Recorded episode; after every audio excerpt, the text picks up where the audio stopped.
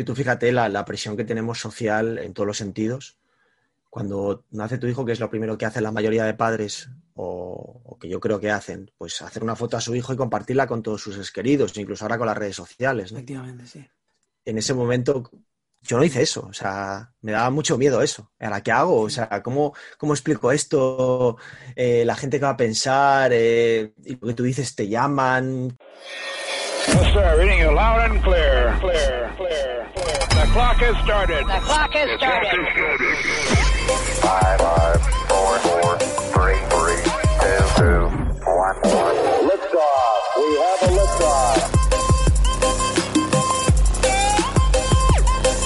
Bienvenidos, bienvenidas a Historias que Marcan.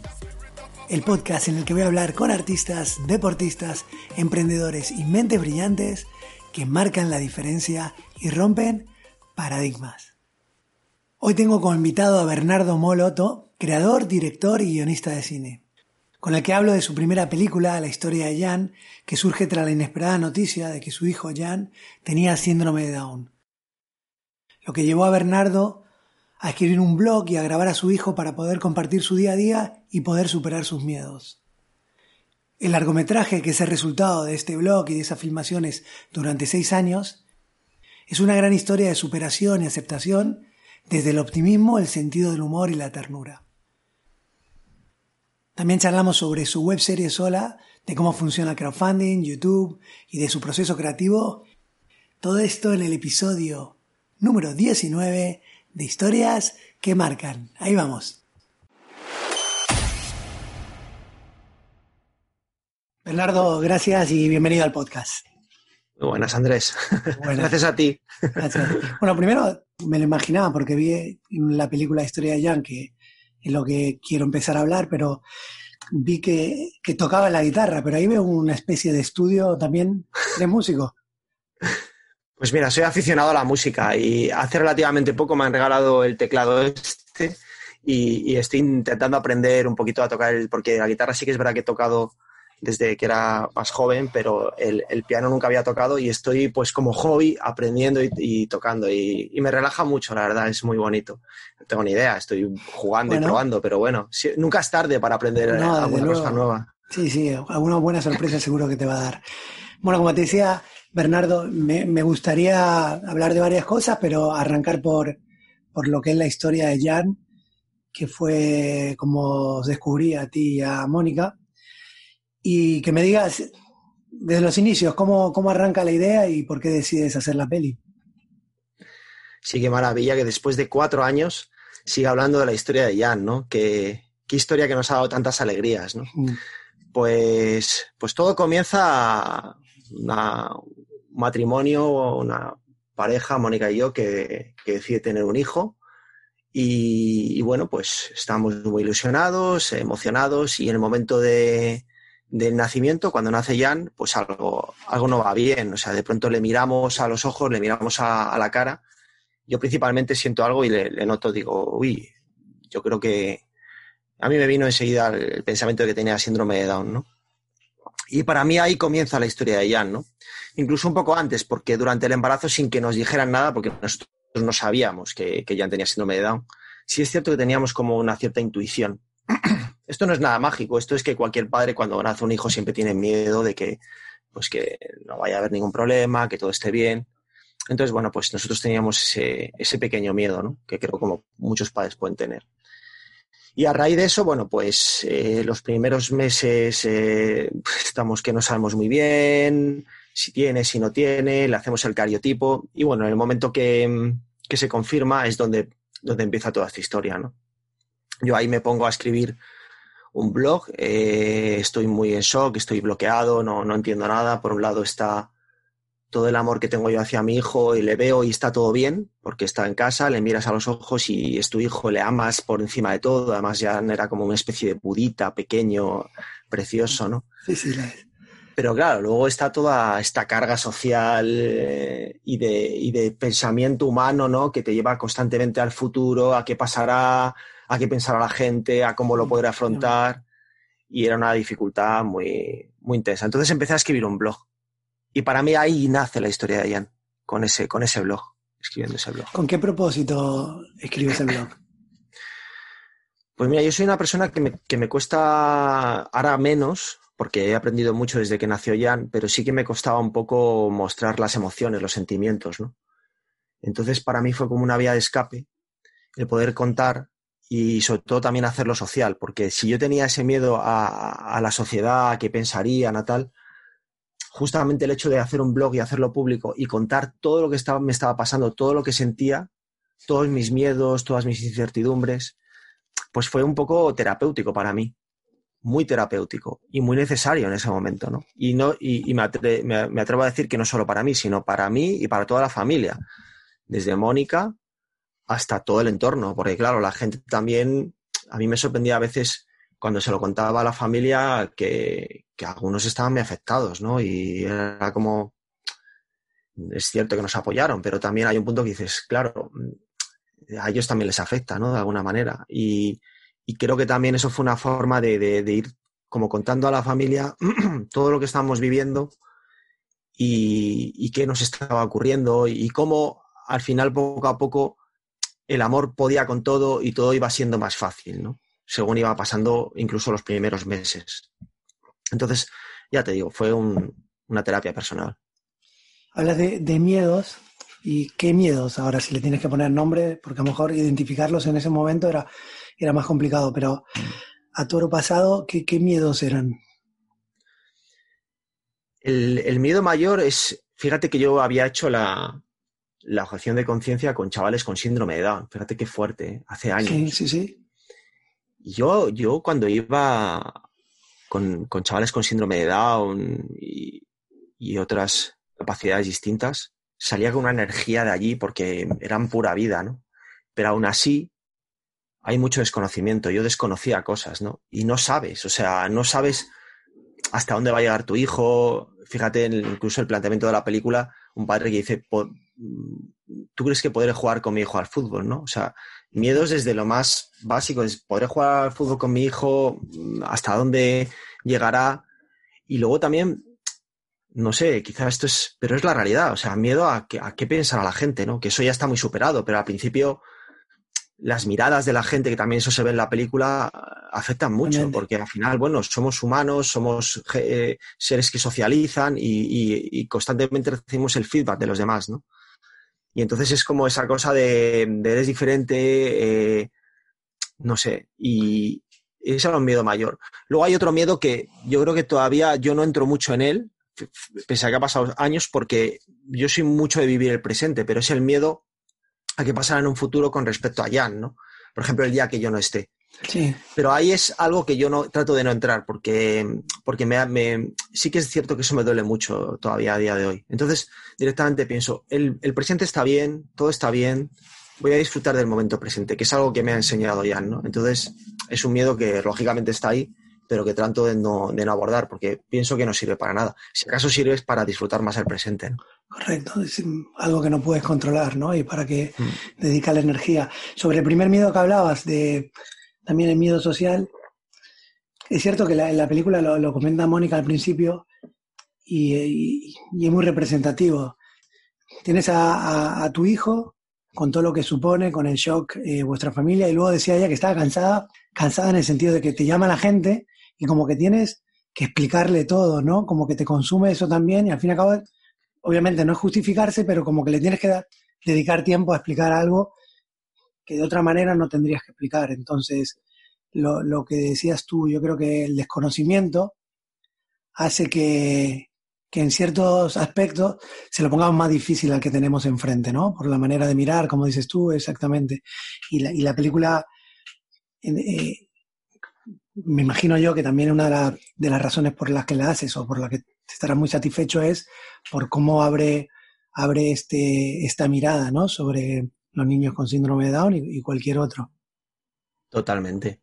Que tú fíjate la, la, presión que tenemos social en todos los sentidos. Cuando nace tu hijo, que es lo primero que hacen la mayoría de padres, o, o, que yo creo que hacen, pues hacer una foto a su hijo y compartirla con todos sus queridos, incluso ahora con las redes sociales. ¿no? Efectivamente, sí. Entonces, en ese momento, ¿sabes? Era como, yo no hice eso, o sea, me daba mucho miedo eso. ¿Ahora qué hago? O sea, ¿cómo, cómo explico esto? Eh, la gente que va a pensar, eh, y lo que tú dices, te llaman, como... Entonces es un momento muy delicado. Pero, pero bueno, lleno de, emociones y, lleno de aprendizajes y de porque y de amor. O sea, para mí, con lo que, lo que pongo, lo que pongo en el blog, casi la primera entrada, que es miro a Jan y me lleno de amor. O sea, era una cosa muy extraña, porque de pronto fluía en mí una, una cosa ya, el hecho de ser padre tiene eso, pero todavía era como más, ¿no? Quizá la, la cosa de, todavía tener que proteger más a tu hijo, porque sabes que, que, a priori viene con una dificultad, ¿no? Es como que todavía te, te, sale más por los poros de la piel el amor, ¿no? No sé. Sí, sí, bueno, se nota eh, en la peli.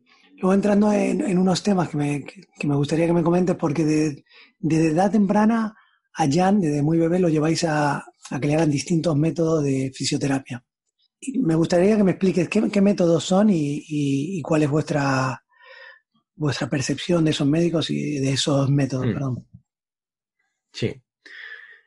Lo que siempre te dicen, y es cierto, cuando tienes un hijo con tanto con síndrome de Down como con alguna otra dificultad, ¿no? O capacidad distinta, hay una cosa que la gente desconoce, es que en el caso del síndrome de Down, yo hay otros síndromes que no conozco tanto, pero el síndrome de Down eh, no solo es el hecho cognitivo, ¿no? Es que también hay una cosa, por ejemplo, física, es decir, ellos tienen hipotonía muscular, que es bajo tono muscular, por lo cual les dificulta mucho un montón de cosas.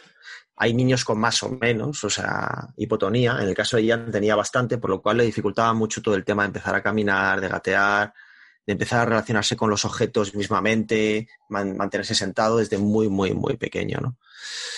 Entonces, em, siempre te dicen que es muy bueno la, estimulación temprana, es decir, llevarle a centros donde fisioterapeutas y gente profesionales que se dedican a esto ayuden a que tu hijo pues mm, mejore en ese sentido y pueda cuanto antes empezar a relacionarse con el medio, que es lo importante, ¿no? Desde ir a coger un objeto, llevarse una cuchara a la boca, empezar a gatear, a moverse, desplazarse. Entonces, eh, como todo, pues hay varias teorías y varias mm, formas de, abordarlo, ¿no?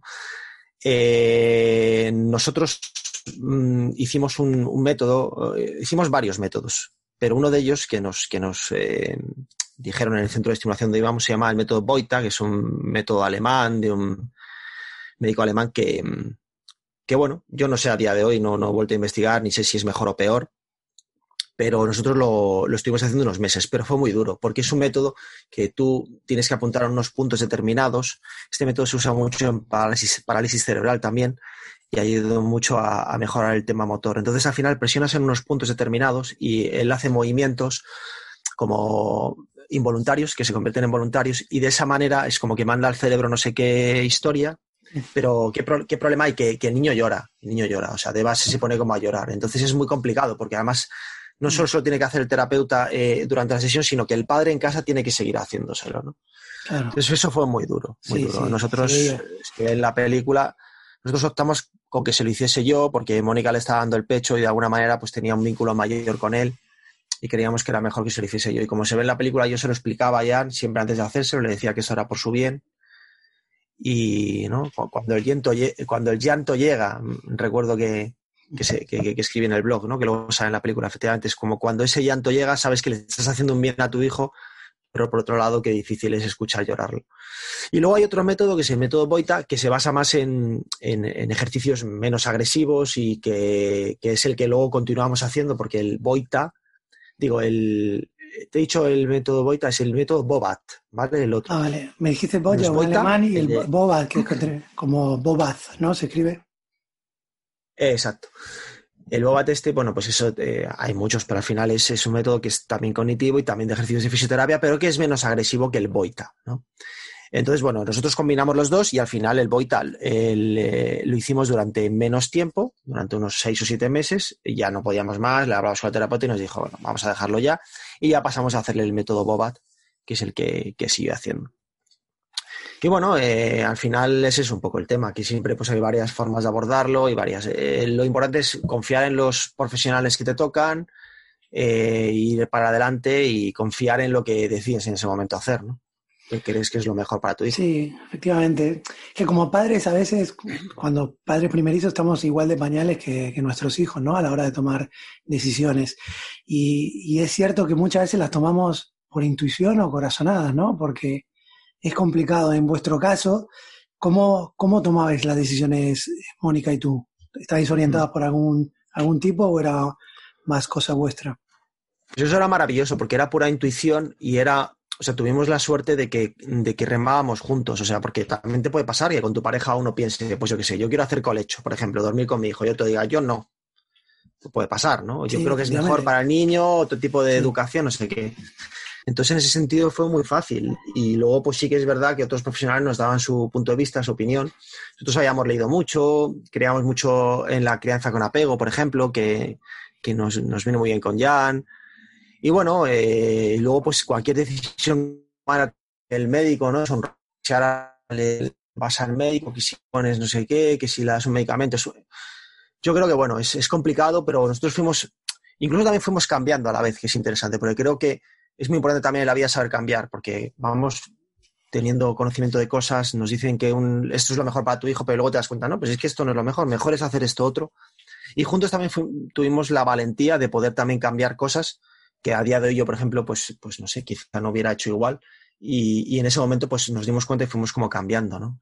Entonces, bueno, pues es interesante, es interesante. Sí, sí, de eso se trata. Ya entrando en la película, eh, como cualquier, cualquier padre cuando su hijo logra algo, se celebra y es un éxito, pero en, el caso de Jan, al tener unas dificultades, se hace más lento. Y lo, bueno de la película, lo, fantástico de, de, vuestra peli es que, claro, si tú en una peli normal conectas con un personaje de ficción que sabes que no existe, que es un actor que conoces, en vuestro caso con Jan, que es real, y los logros eh, se, hacen, se hacen una fiesta, o sea, es lo, mágico de vuestra peli, ¿no? Que cuando él empieza a ir para atrás por primera vez, cómo te emociona y veros, y veros a vosotros emocionados es mágico. ¿Cómo se vive cada logro? ¿Cómo, cómo lo vivisteis? Eso es increíble, como, como eh, la comparación que hago en la película, ¿no? Casi como cuando España gana el Mundial. Sí, sí, que haces bueno, A mí que me gusta mucho el fútbol. Sí, sí. Es como algo inusual que no pasa en la vida y de pronto es como que, parece que te va un subidón. Es alucinante porque, claro, cuesta todo tanto que cuando de pronto consigue cualquier pequeño logro es una fiesta. Y esto es algo que yo he aprendido mucho porque Entiendo que en otras cosas de la vida, pues yo qué sé, cuando, por ejemplo, cuando uno se levanta por la mañana, pues no hace una fiesta, pero quizá deberíamos plantearnos de a lo mejor abrir los ojos y ver el sol debería ser como una fiesta, ¿no? Es como esta cosa de levantarse feliz, creo que tiene que ver con eso, ¿no? Y claro, eso lo aprendes cuando has tenido una dificultad. Si hay alguien que ha estado, yo qué sé, con una enfermedad, yo qué sé, un cáncer o cualquier cosa, pues cuando se levanta por la mañana, dice, madre mía, esto es pura vida, ¿no? Y con ya nos pasó parecido, como costaba todo tanto, en el momento que algo lo conseguía, era un fiestón, era un fiestón, y, era una celebración brutal. Y, se ve en la película, o sea, y luego encima, como yo ya estaba en ese, en ese momento, siempre está muy conectado con el tema audiovisual y, y todo el rato estaba grabando, pues era como que todo el rato grababa todo eso, que yo a día de hoy veo la película y digo, pero ¿cómo? Pude grabar esto? ¿Cómo pude grabar todos esos momentos? ¿no? Además, yo en aquel momento ya, como estaba escribiendo en el blog y estaba subía pequeños vídeos, empecé a ver que, todo eso a la gente se emocionaba con esos vídeos, ¿no? Y dije, esto, hay que hacer una película. Entonces yo ya iba pues grabando, además ya tenía el móvil este que grababa, los móviles que grababan muy bien, otras cámaras que tenía yo, y al final era con un montón de cámaras poder captar esos momentos de, de felicidad, ¿no? Y fue una suerte poder, poder captar todo eso y poder, y poder hacer la película con lo difícil que es hacer cine hoy en día, ¿cómo salió adelante la, película? Pues mira, la, historia de Jan eh, tuvo un proceso muy, muy interesante. Yo tenía, yo tenía muy claro en la cabeza que quería hacer una película, que quería hacer una película que se llevara a los cines. claro, es muy complicado porque cantidad de películas que se hacen todos los años al final se quedan en un cajón. O sea, al final terminan pues, yo qué sé, ni, ni, ni, va a ninguna plataforma, se termina haciendo y bueno, la tienes ahí y no consigues que se distribuya. Eh, tristemente es muy difícil distribuir una película en, en, nuestro país. Entonces, eh, primero yo hice un, crowdfunding, un crowdfunding eh, que fue una ayuda muy, muy potente para poder dar un impulso a la película, ¿no? Porque faltaba pues hacer el montaje y una serie de cosas. Con eso pudimos eh, hicimos una campaña maravillosa eh, con un montón de medios y, todo salió y la gente se, se volcó, ¿sabes? Un montón de actores que nos ayudaron a, a con Jan y la gente se volcó para apoyar el proyecto, ¿no? Y gracias a eso pudimos eh, pues terminar algunas cosas de la película, hacer el montaje, terminar de hacer el montaje, algunas cositas. Pero todavía ah, quedaba otro paso, que era encontrar la distribuidora para luego también encontrar dinero para poder terminar de hacer la película, es decir, hacer el color, hacer el sonido, que todavía faltaba más dinero. Y bueno, tuvimos la, suerte y el azar de que apareció la distribuidora a Contracorriente Films, eh, entró en el proyecto y bueno, pues gracias a ellos pudimos terminar la película, porque también encontramos el apoyo de Enrique Cerezo, que tiene un nieto con síndrome de Down, y bueno, pues ellos son coproductores de la película y, pudimos acabar la película. Y lo de la experiencia del crowdfunding fue, fue, muy, fue, muy, fue muy intensa porque hacer un crowdfunding también es cansado, o sea, hay mucha gente detrás, luego todo el tema de las recompensas. También he aprendido mucho de crowdfunding. he aprendido de todo, o sea, es... es... Una, una cosa que, que a veces pasa con el crowdfunding es que te, o sea, te emocionas con el tema de las recompensas y, ahí, ahí puedes. Mm, eh, es un problema, porque claro, si tú te estás dando un dinero para hacer una película, que tú estás, o para hacer lo que quieras, hacer un libro, pero de repente te pones a decir, no, es que ahora te doy un libro, una taza, una camiseta. Al final haces números y dices, pero a ver, ¿qué gana? Y luego encima la energía que es hacer todo eso, porque todo, todo eso luego tienes que fabricarlo, luego tienes que, que enviarlo a la gente, que los envíes es una pasta, entonces claro, al final es, cierto que nosotros sacamos mucho dinero en crowdfunding, pero se fue mucho dinero en las recompensas, en...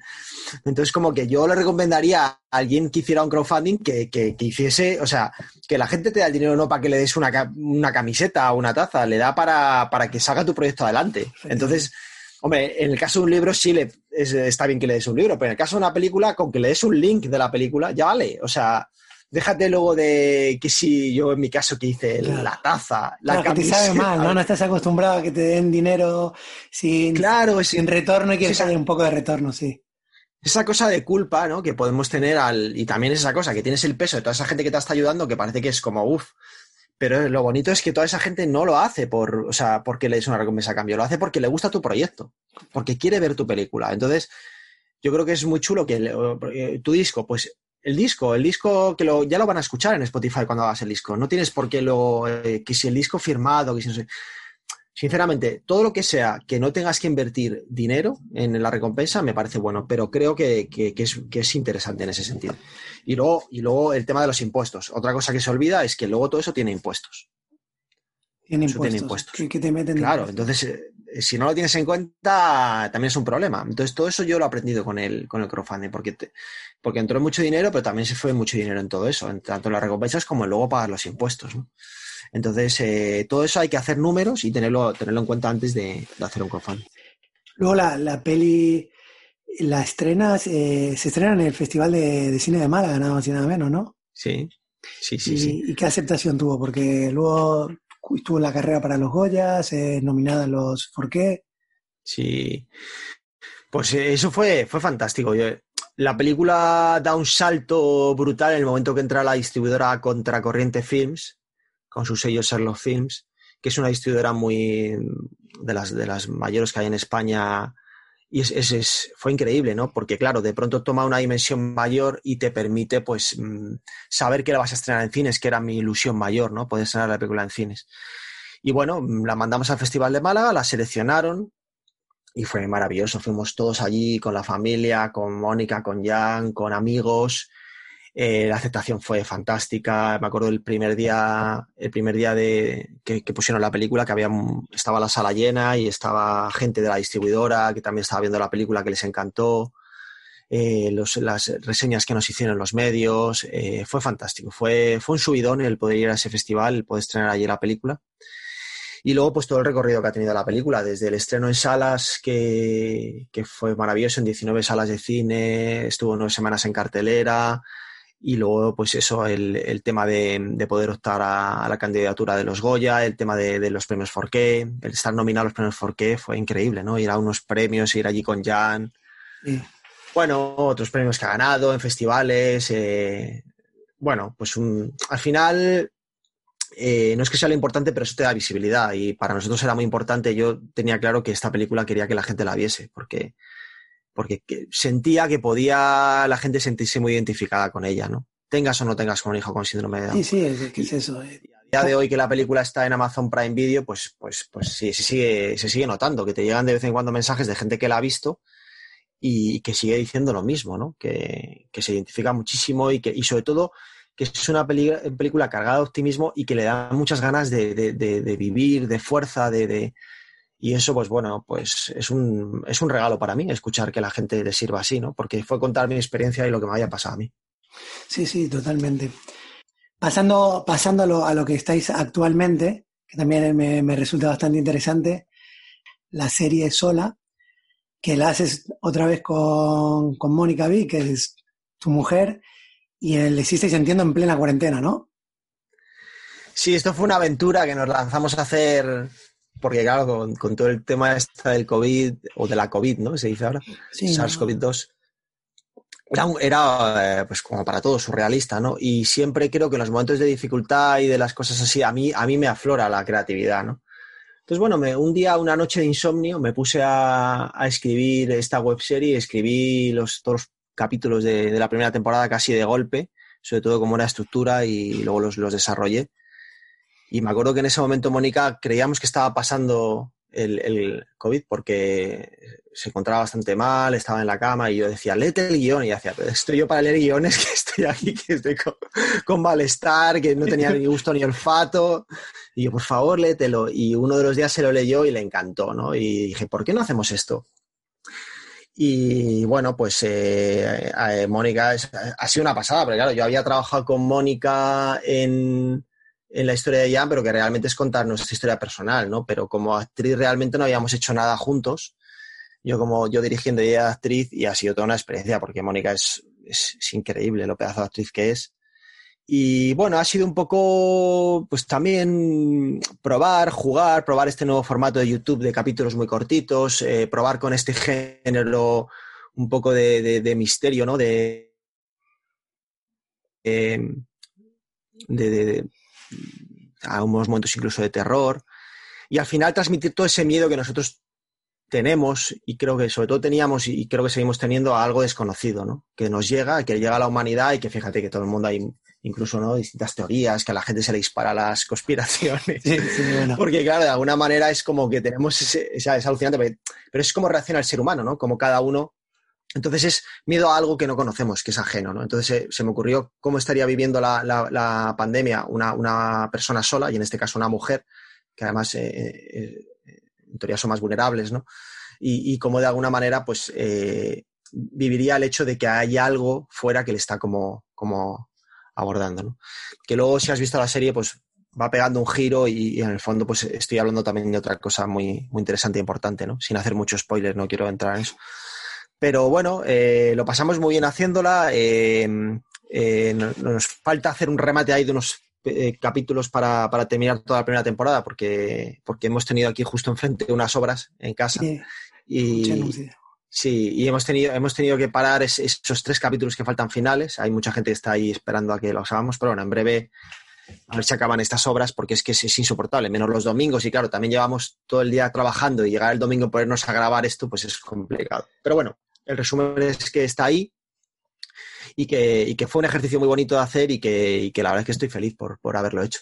Sí, hay varios, retos que te pones ahí o que se, pueden interpretar desde fuera. Uno es lo que comentas tú, que estáis grabando en casa, los tres y eh, los dos, y encima hasta Janes, eh, se entiende. Aparte de que de valorar lo, lo, que hacéis juntos, ¿no? Porque en la vida, en la historia de Jan, como volvíamos antes, tenéis que tomar muchas decisiones, hay momentos que se os complican y demás, y ahora emprendéis un, un proyecto también juntos, donde en el proceso creativo me, puede haber una idea u otra, tenéis que trabajar, lo haces en un plano secuencia, sin cortes, o sea, te metes, te metes de lleno en un reto y se ve que hay feeling, ¿no? Entre Mónica y, sí. y tú en varios, en todos los sentidos, ¿no? En varios ámbitos. Total, total. Y ese era un reto muy importante, como tú dices, porque hacer un plano secuencia solos en casa, dos personas, porque claro, encima si tienes un alrededor, pero yo estaba en plan el hombre orquesta, yo estaba haciendo el sonido, eh, dirigiendo a, a Mónica, eh, con la cámara, eh, el foco, o sea, era un follón hacer yo todo, ¿no? Y efectivamente, encima hacer un plano secuencia que es complicado, ¿no? y poderse entender con una persona que en este caso encima es tu, pareja, ¿no? Mi mujer, ¿no? Que, a veces, lógicamente, la persona que, más, o sea, está poco entenderte, pero también a veces es complicado, ¿no? Porque se, se, mueven muchas cosas. Pero bueno, dentro de que tuvimos nuestros más y nuestros menos, eh, al final fue, fue increíble cómo nos fuimos entendiendo. Y me, nos sirvió mucho a los dos poder ver al otro ¿no? y trabajar con el otro eh, en algo que, sí que ya admirábamos desde el principio, pero no tan de cerca, ¿no? Entonces creo que, que bueno, yo ya sabía lo maravillosa que era Mónica como actriz, pero, pero la puedo admirar más y Mónica no había trabajado conmigo como director, entonces también descubrió muchas cosas nuevas mías, ¿no? Y, y, fue muy bonito como jugar con ese personaje, ¿no? Como darle matices, como... Mónica, por ejemplo, hace muchísimos coach actores y se nota, se nota que trabaja mucho con, los personajes, eh, lo que hay por detrás, ¿no? Porque en la serie todo lo que está pasando por detrás es muy importante, ¿no? La relación con la amiga, eh, todo lo que le está ocurriendo a ella, por qué se pinta, por qué se, por qué se viste así, eh, ¿no? Es como una, que hace una, mujer encerrada sola, de repente todos los días maquillándose, ¿no? Entonces me parece muy interesante todo lo que cuenta por detrás la serie, ¿no? Y está todo muy escondido. Y luego a mí me encanta, es un formato que me gusta mucho como en tres o cinco minutos poder transportar al espectador y hacerle pues emocionarse, incluso llorar, tener miedo en muy poco tiempo, ¿no? Eh, pues estamos acostumbrados a este ¿Por qué eliges ese formato tan cortito? Pues justamente por eso, porque estamos, siento que ahora mismo eh, la gente está muy acostumbrada a, la rapidez, a la inmediatez de, Internet, de mirar en el móvil algo, de YouTube, de y me apetecía hacer algo así, como decir, ¿qué pasaría por... A ver, que no es ninguna novedad porque se, ha hecho muchas veces, ¿no? Pero a mí me parece, me apetecía jugar con eso y más convertirlo en una serie, ¿no? Y, bueno, eh, curiosamente noto que a la gente de, más edad le cuesta este formato, ¿no? O sea, como que, como que dicen, jo, es que me gustaría ver más, me gustaría que fuese más largos, ya, pero es muy interesante que en tan poco tiempo podamos, podamos mm, contar algo, ¿no? Y emocionar, porque aparte muchas veces tú puedes hacer una cosa de, tres minutos y que sea eterna. O sea, yo a veces, cualquiera, ve un vídeo de tres minutos y dice, uy, a ver si se acaba, ¿no? Y a lo mejor hacer algo de 20 minutos y que se te pase volando. Entonces no solo depende de lo que dure, sino de cómo lo cuentas. ¿no? Y esa era un poco la intención, contar algo en, en tres minutos, atrapar a la gente, engancharle y dejarle con ganas de ver más y que pudiera pinchar y ver otro capítulo. Efectivamente, claro, y es adaptarse también un poco a, a, la, nueva manera de consumir de la gente más joven, que comentas tú, que es más difícil mantenerlo en algo, en algo quizás de, de más tiempo. Todo lo contrario que nos pasa a nosotros, que estamos acostumbrados a otro. Y te metes en un mundo como YouTube que ya no depende solamente del talento, ¿no? Captar a la gente, porque tú puedes ser muy talentoso y que no te vea nadie y puedes hacer algo un poquito más llamativo, que toque ciertas cosas que pueden ser hasta de conflicto y que tenga muchas más visualizaciones que tuyas, que las tuyas. ¿Cómo lo, cómo lo, cómo lo trabajaste? ¿Ya manejabas YouTube o algo? Pues mira, para mí una de las, maravillas de haber hecho la serie sola ha sido el descubrimiento de YouTube, porque lógicamente lo conozco hace muchos años, pero nunca había entrado a entender el, algoritmo de YouTube, el funcionamiento de YouTube, ¿no? Y es muy interesante. Yo además, mira, yo ahora estoy montando todos los, todos los, eh, todas las semanas unos vídeos para un, motor que se llama Charlie Siniguan, que justo antes de hablar contigo estaba hablando con él porque él, se estrena los domingos los capítulos y juntos montamos los capítulos de él. Tiene 500.000 suscriptores, casi, es, bueno, ha hecho, escrito un libro, es un, es un tipo que fue, es nómada, coge la moto, se va por el mundo y viaja. Ah, sí, sí, sé quién es, sé quién es. Charlie sí, porque es como que viaja según el sí, McGregor, ¿no? Sí, sí. Charlie Sinewan. Sí, sí, sé quién es. Eh, que arrancó una vez con un viaje, guardó la moto, luego se la llevó a un, a un país. Sí, creo que sé quién es. Sí, pues eh, este es amigo mío desde hace 10 años y cuando empezamos él, en su canal de YouTube era muy pequeño, ¿no? Y poco a poco fue creciendo. Y curiosamente a él le costó muchísimo crecer, muchos años, porque no en ese momento no, no, no, no entendíamos. Yo incluso empecé con él, no entendíamos bien YouTube, no, no, no trabajamos bien YouTube. Y ahora mismo, si tú tienes una serie de reglas, puedes crecer mucho más rápido. Por supuesto, también depende del contenido, de lo que le des a la gente y, es muy interesante. Y para mí ha sido todo una experiencia, porque al final consiste eh, básicamente, que mucha gente lo sabe, pero cómo pues hacer que la gente pinche tu no te puedes poner. Mm, a mí me hubiera encantado decir eh, sola, web serie, tal, un cartel precioso, creativo, pero no, tenía que poner miniaturas que atrapasen a la gente. Mujer, sola en casa, no sé qué. Es así. al final lo que. Exacto, o sea, porque al final Y es muy bonito el, dejar esta cosa que a veces tenemos de autores, mm, ¿no? Como creativos, dogma, es que quiero hacer, ¿no? El cartel raro, extraño, de que no, no, o sea, vamos a hacer un cartel de una mujer como con cara de susto para que la gente pinche. Y, es, genial, porque, porque si luego lo que cuentas dentro es otra cosa y es más profundo y es más, puedes enganchar a gente incluso joven o gente que puede verlo y luego le metes un mazazo porque le estás contando es otra cosa, ¿no? Entonces me parece muy interesante eso, ¿no? Como el clickbait, esto que es que alguien vea un título y una miniatura para entrar a lo que quieres ver, pues es muy necesario. Lógicamente luego la retención de audiencia depende de, si lo que has hecho está bien, porque alguien puede pinchar y YouTube te castiga mucho si luego la gente pincha y no se queda. Pero en el caso de la serie, la gente pinchaba, pincha y luego se queda, ¿sabes? Se queda a verlo. Entonces eso es que le, que le engancha, ¿no? Tiene un porcentaje de retención bastante alto. ¿Y Por lo cual ha sido un descubrimiento. No, te iba a preguntar, así también eh, conozco yo un poco más. Aparte de, eso de que has comentado la miniatura y del vídeo eh, de la portada llamativa, ¿qué más descubriste de, esta plataforma?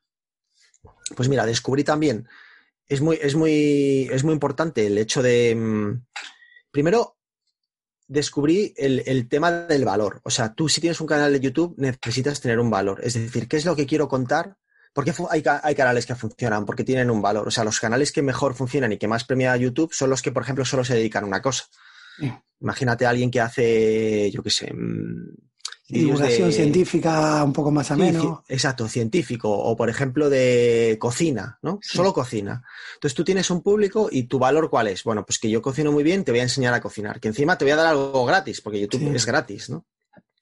Entonces, tienes un valor muy claro eso lo, plantas muy claramente en el, en el, canal y tienes gente muy fiel, ¿no? Entonces, cuando tú pones un nuevo vídeo, YouTube te premia porque se da cuenta de que cuando pones un vídeo hay mucha gente de los que te siguen que pinchan ese vídeo.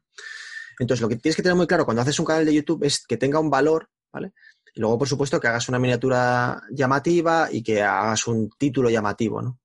Y luego, bueno, pues también cosas de SEO y de algoritmo, de cómo posicionarte, o sea, tan sencillo como que cuando tú pones, si tú el título que pones en YouTube tiene una serie de palabras clave, la gente cuando busca eso lo va a encontrar, ¿no?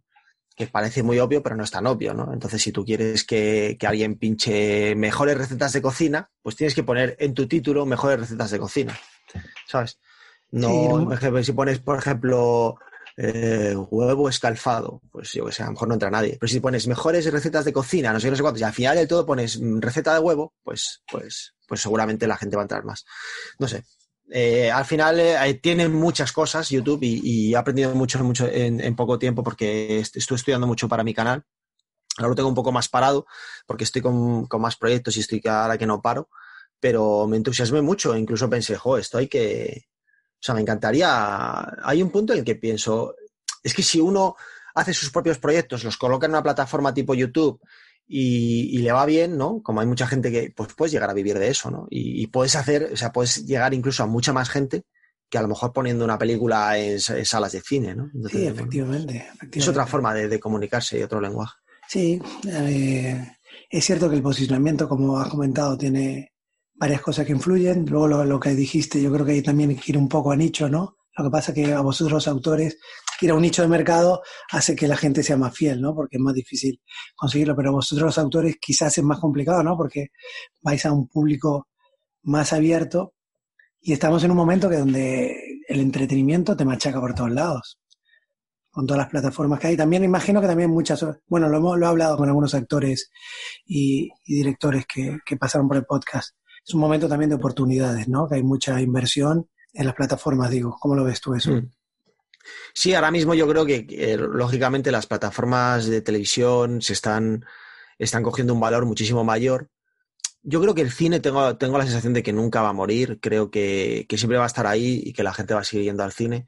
Pero sí es cierto que ahora mismo se están haciendo muchas producciones pues, para poder ver directamente en plataformas en televisión, ¿no? Y también es de alguna manera bonito que, que no solo se estrena una cosa en cine, sino que no me parece tan mal que a la par esto hay bastante gente que piensa de una manera y gente de otra, pero yo he descubierto que es muy bueno que también se estrenen en, televisión y que lo puedas ver en casa, por ejemplo, para gente que tiene problemas de movilidad, imagínate, ¿no? O sea, simplemente el hecho de que todo el mundo tenga acceso a eso y luego quien le apetezca verlo en cine, que es muchísimo mejor porque la atención es, para mí lo que tiene el cine ya no solo es que lo veas en pantalla grande, es que te apagas el móvil, quien la hay gente que no, pero lo, y te aísla. Y, el tema de que sea una, todo oscuro y que haya una pantalla hace que tu atención esté solo en eso, ¿no? Entonces eso es la maravilla del cine. Pero bueno, luego también, pues mm, ver las cosas en casa tiene su comodidad, ¿no? Y, efectivamente se están moviendo en proyectos y plataformas y cada vez hay más, ¿no? Eh, un montón de plataformas que, la gente tiene acceso a ellas y, y, fíjate, por, por, unas cuotas mensuales bajísimas, ¿no? Y al final tienes acceso a ver un mogollón de películas y eso es muy interesante. Hablando de esto, lo hablé entre otros con, con Luisa Era y me decía, él no entendía en dónde, dónde venía el retorno. O sea, dice, hay unas inversiones tremendas y no... Pero bueno, e, es obvio que está todo estudiado y no lo hacen para perder dinero. Claro, sí, sí, sí, seguro que está claro. Al final, no, bueno, al final, si son muchas, muchas suscripciones de, muchísima gente, pues, pues, pues también hay ahí un. Y luego, pues, lo de siempre, publicidad y cosas que hay que, que funcionan. Bien, eh, para, para, ir cerrando, Bernardo, me gustaría, con todo lo que me has contado y con la, con la, con la historia de vuestro hijo, me hablaste de miedo, pero me gustaría que me hables también de cuál era el mejor el no, el mejor, perdón, el mayor prejuicio que teníais vosotros cuando dicen lo del síndrome de Down y que, se haya caído. Que a día de hoy dice fue un prejuicio y, lo veo totalmente distinto. Hmm. Yo, eh, lo cierto es que, quizá lo que te comentaba antes de lo social, porque existe, como ya conocía yo chavales con síndrome de Down, no tenía nada que dijese, es que esto, mm, no sé, realmente no, no, y si no, aprendido de la sociedad, si no tuvierais tú y de, la sociedad que ves que, que la gente por Sí, yo, no, yo por ejemplo, claro, bueno, hay una cosa que sí que es verdad, que es muy interesante, y es quitarle valor a lo intelectual, ¿no? O sea, creo que, de alguna manera es como que mm, esto, esto sí que me ha enseñado, me lo ha enseñado mucho Jan y, todo el bagaje con, con, mi hijo, ¿no? Y es que la sociedad te marca unas metas, ¿no? Te, te marca unas metas incluso la educación, que creo que, se debe cambiar mucho, como que tienes que llegar hasta aquí, ¿no? Y que hay, hay, que ser muy inteligente, hay que estudiar mucho, hay que llegar a hacer tal carrera, hay que tal, ya desde pequeños, ¿no? A los no sé cuántos años hay que empezar a escribir, a los tal, y todo eso se te cae cuando tienes un hijo con síndrome de Down, porque es cierto que tiene que llegar a metas, pero las metas van a llegar mucho más tarde, y desde mi punto de vista, si algunas no llegan, tampoco pasa nada. O sea, es como que mm, y, sobre todo potenciar como las, las, cosas de, que, a cada uno se le dan mejor. Yo que sé, eh, a mí desde pequeño tuve la suerte de que mis padres, pues yo todo lo que es lo creativo, el, hacer cine y tal, se me daba de miedo. Y entonces me, me, ayudaron para, para, poder hacer eso. Y a mí me pasa igual con mi hijo. A lo mejor a mi hijo le cuesta más sentarse y, escribir, pero sin embargo le pones una música, se pone a bailar, se pone a cantar, le encanta actuar, le encanta... Entonces, bueno, él también tiene esa cosa de la farándula, ¿no?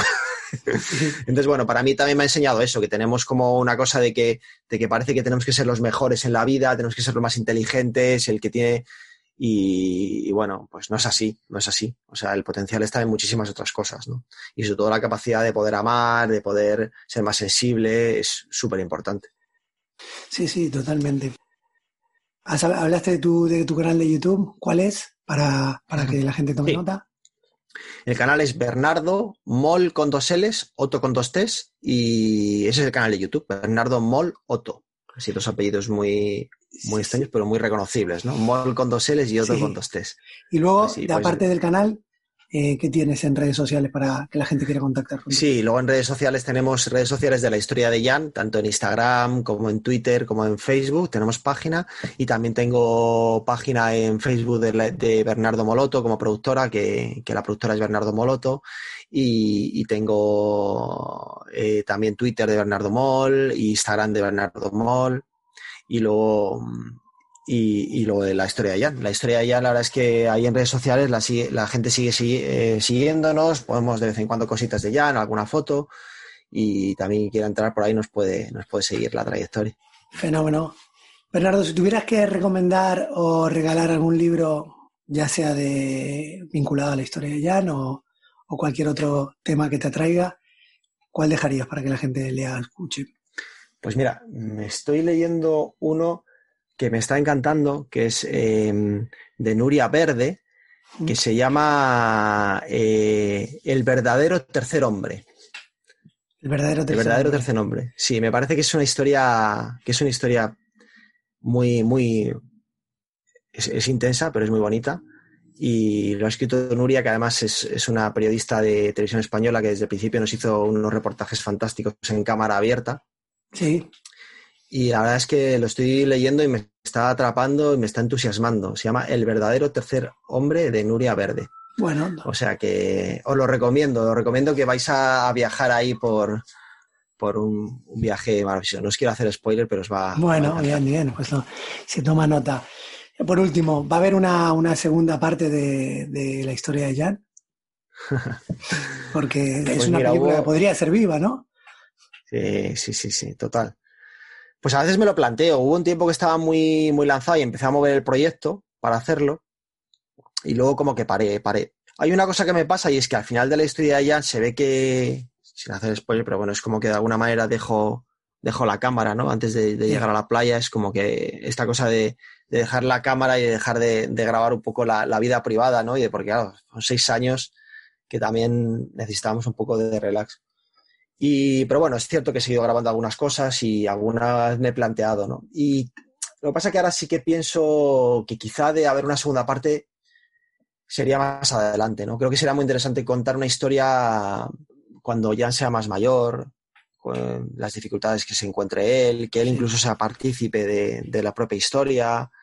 Eh, y bueno, que también él tenga la libertad de, ¿no? de, entrar en el proyecto, de, hacerlo conmigo. No sé, sería muy bonito. Pero bueno, será dentro de bastantes años.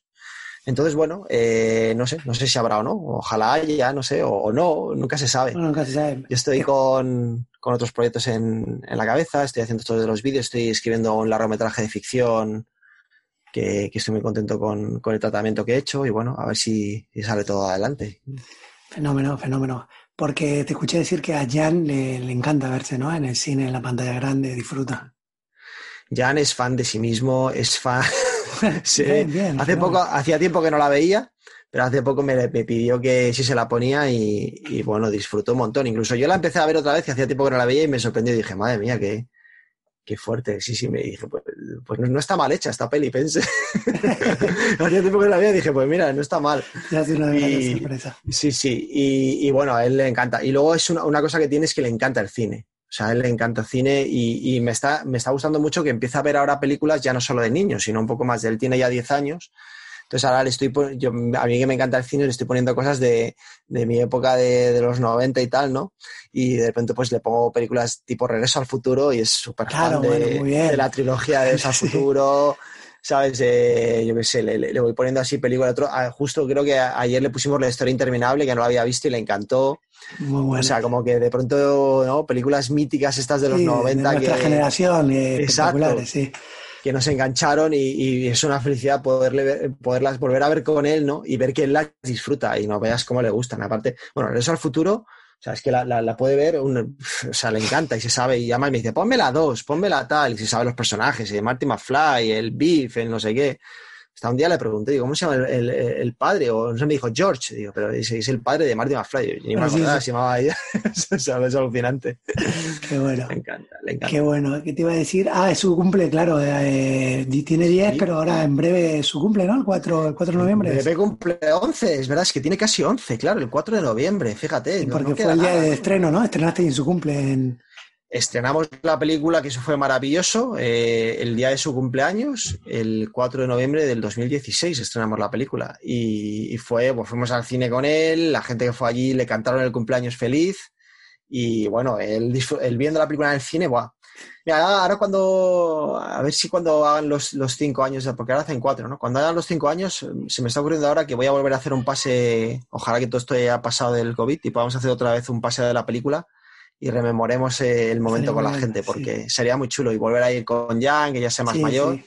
Y hacer, hemos hecho muchos pases en muchas ciudades, con coloquios, con y ha funcionado muy bien. Y, y va mucha gente, y van incluso niños, y les encanta, y luego comentan cosas y hablamos con la gente. Pues puede ser bonito, que ahora cuando, cuando hagamos el quinto aniversario, hagamos un pase ahí en, los Quinópolis, por ejemplo. Claro, como hicimos ya hace dos años o así, sí, sí. Sería genial. Bueno, Bernardo, eh, simplemente me queda agradecerte, darte la enhorabuena por, por tu peli y por tu familia y encantado de poder haber charlado contigo. Igualmente, muchísimas gracias a ti y nada, encantado de, estar y que es maravilloso lo que haces, la verdad. He estado por ahí escuchando y es una pasada. Lo vuestro, lo vuestro, muchas gracias.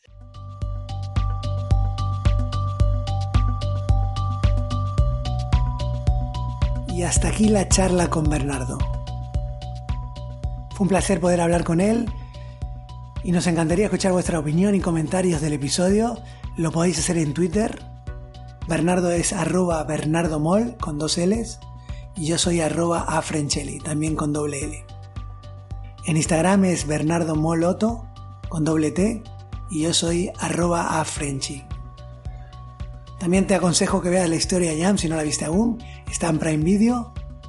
Y si quieres dar una mano para que nuestras historias lleguen a más gente, no dudes en compartir este episodio y mencionarnos en tus redes sociales. Nos vemos en el próximo episodio de Historias que Marcan.